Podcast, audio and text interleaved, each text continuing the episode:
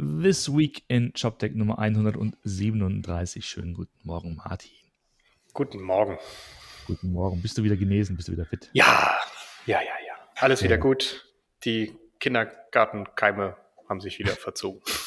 Kindergarten. Bis, bis, bis, bis der, nächste, der nächste Schwall von Keimen dann kommt. Ja, ja, das ist halt immer so.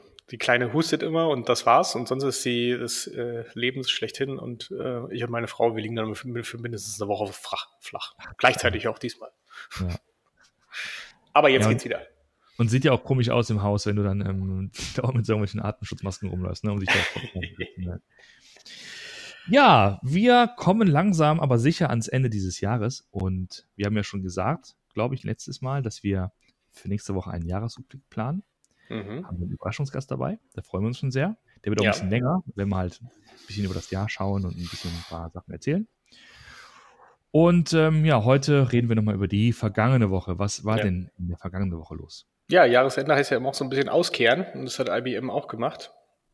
Hat mal so ein bisschen Produktportfolio äh, straff, straff gezogen, weil sie sagten, so brauchen wir nicht mehr. So äh, äh, Sommer, äh, Winterschlussverkauf quasi.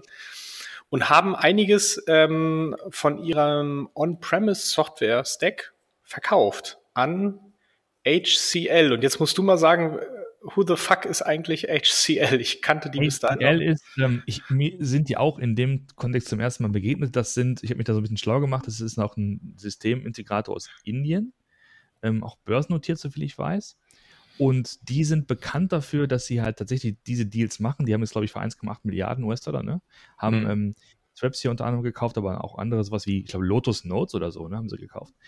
Und die sind dafür bekannt, dass sie halt, ich sag mal, Software, die so End of Life ist, noch ein bisschen, ich sag mal, künstlich am Leben erhalten. Das klingt uncharmant, aber so ein bisschen. Also nicht wirklich weiterentwickeln, sondern sagen, okay, ähm, ich mache noch hier Supportverträge, Maintenance-Verträge mit den entsprechenden Kunden und dann irgendwann ist es dann vorbei. Dann ist die Software dann weg. Ja. Und das ist genau passiert. Und das heißt natürlich, äh, im Umkehrschluss, dass wir jetzt nicht großartig dann von WebSphere was Neues sehen werden. Ja. Das ist was dazu führt, dass Leute, die auf WebSphere, WebSphere laufen, wie zum Beispiel Mediasatoren, die haben wir ja ähm, analysiert, ne? ja. also zumindest die, die deutschen Varianten laufen auf IBM WebSphere, sich dann längerfristig, langfristig, mittelfristig was, was anderes suchen müssen.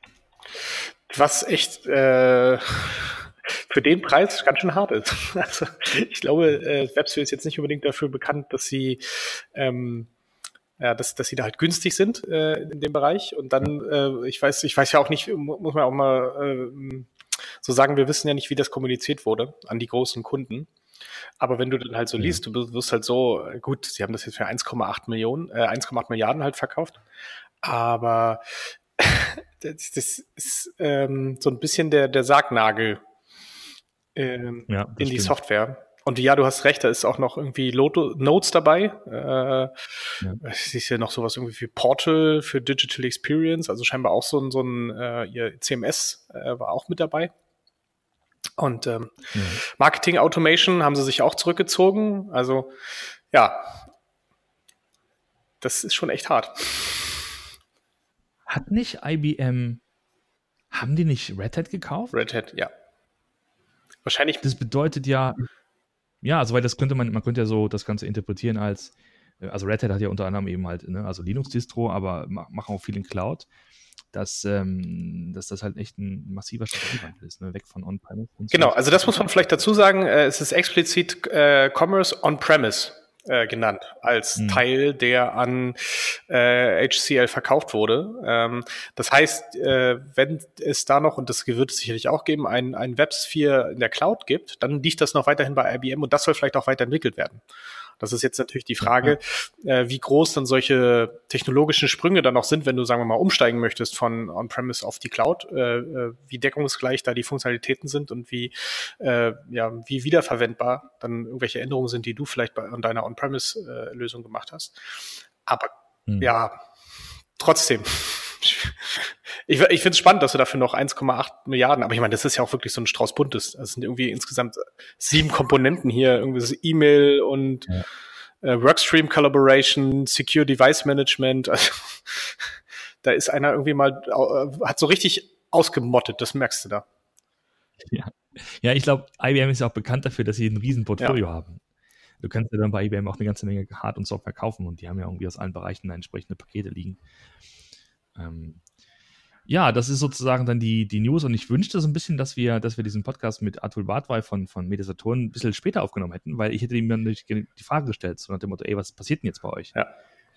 Äh, ihr habt, wir haben auch darüber gesprochen, dass die natürlich in, in also im, im, hiesigen Markt darauf setzen und darüber gesprochen, dass die natürlich auch viele, viele Leute haben, die dafür zertifiziert sind, die Erfahrung in dem Bereich haben, die da weiter programmieren. Und Frage ist jetzt natürlich, was da mit dem. Ja, gut, also dieser Kauf heißt ja einfach nur, dass sich das dass sich der End of Life ankündigt. Das heißt ja noch nicht, dass er gleich kommt. Das heißt, du wirst ja erstmal mit, auch mit den, es wird noch weiterhin auch Updates geben, auch Security-Updates geben. Es wird jetzt nur halt keine großen Entwicklungssprünge sicherlich mehr geben, keinen, weiß ich nicht, äh, ich weiß gar nicht, auf, äh, auf welcher, ist ja glaube ich Java, auf welcher Java-Version Webs 4 läuft. Da wird's, die Frage ist jetzt halt, ob du dann irgendwann nochmal Updates bekommst auf, auf, auf das neueste JDK und solche Sachen. Ähm, das werden sie sicherlich irgendwann einstellen, aber es ist ja aber auch kein Prozess, der, der von heute auf morgen stattfindet, sondern der sich sicherlich auch über ein paar Jahre ziehen wird. Das heißt, die immanent ist wahrscheinlich erstmal gar nichts zu tun. Ähm, mittel- bis langfristig mhm. hat das aber definitiv Auswirkungen auf die Strategie. Aber ich glaube, da ist ja, das mhm. hat ja der Arthur auch gesagt in seinem Podcast, da sind sie ja grundsätzlich schon, äh, äh, bewegen sie sich in eine Richtung, wo sie sich deutlich breiter aufstellen und auch deutlich mehr inhausen wollen, auch solche Entscheidungen und auch die, die Technologie dafür sich nicht mehr so abhängig machen wollen von, von externen Lösungen. Ja. Jedenfalls bemerkenswerter Schritt und ein bemerkenswertes, bemerkenswertes Signal in den Markt. Also, äh, wo sozusagen so ein, so ein, so ein Weltkonzern, so ein Traditionskonzern wie IBM im, also bei, bei Plattformen die ja. Zukunft sieht. Ne?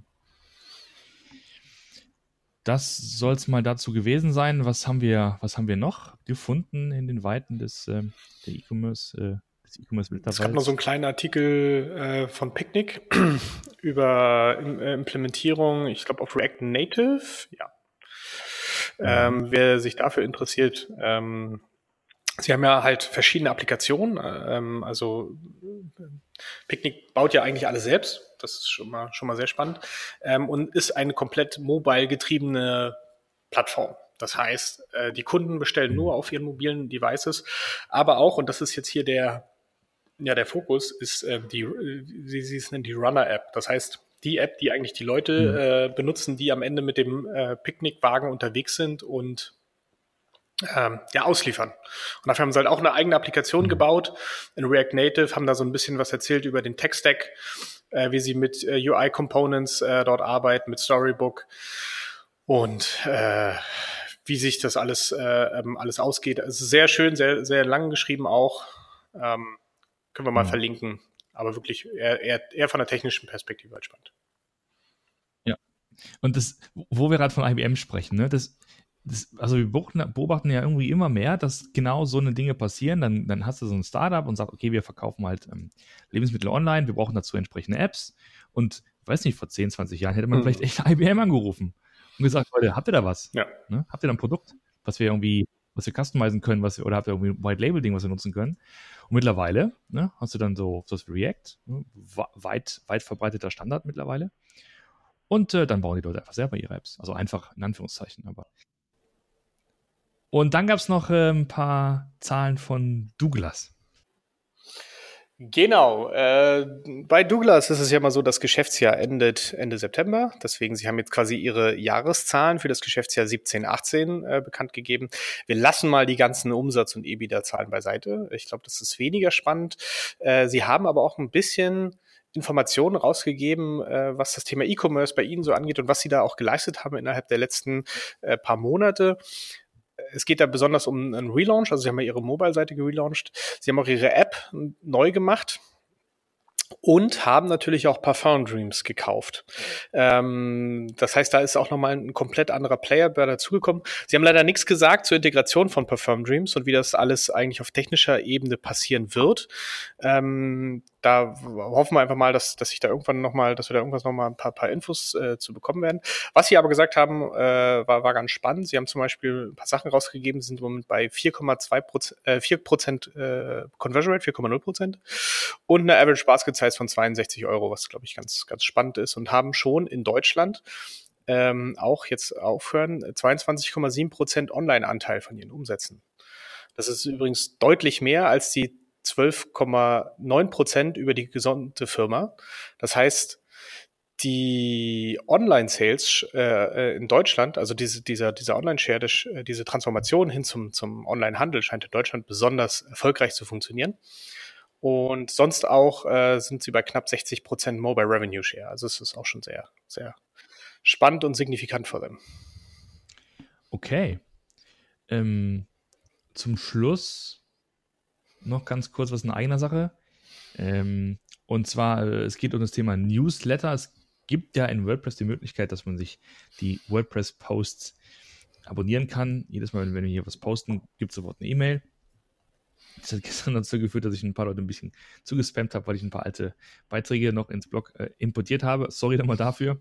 Und äh, hat mich jetzt dazu veranlasst, das abzuschalten und in Zukunft gibt es einen, einen ganz normalen Newsletter ähm, an alle. Ähm, und das soll, der soll idealerweise jede Woche nach unserem Twist rauskommen und ein paar also die Twists und, und ähm, eventuelle andere Artikel und Podcasts enthalten und auch irgendwelche anderen interessanten Informationen, Nachrichten, Events, wie auch immer. Das wird sich sozusagen dann auch entwickeln.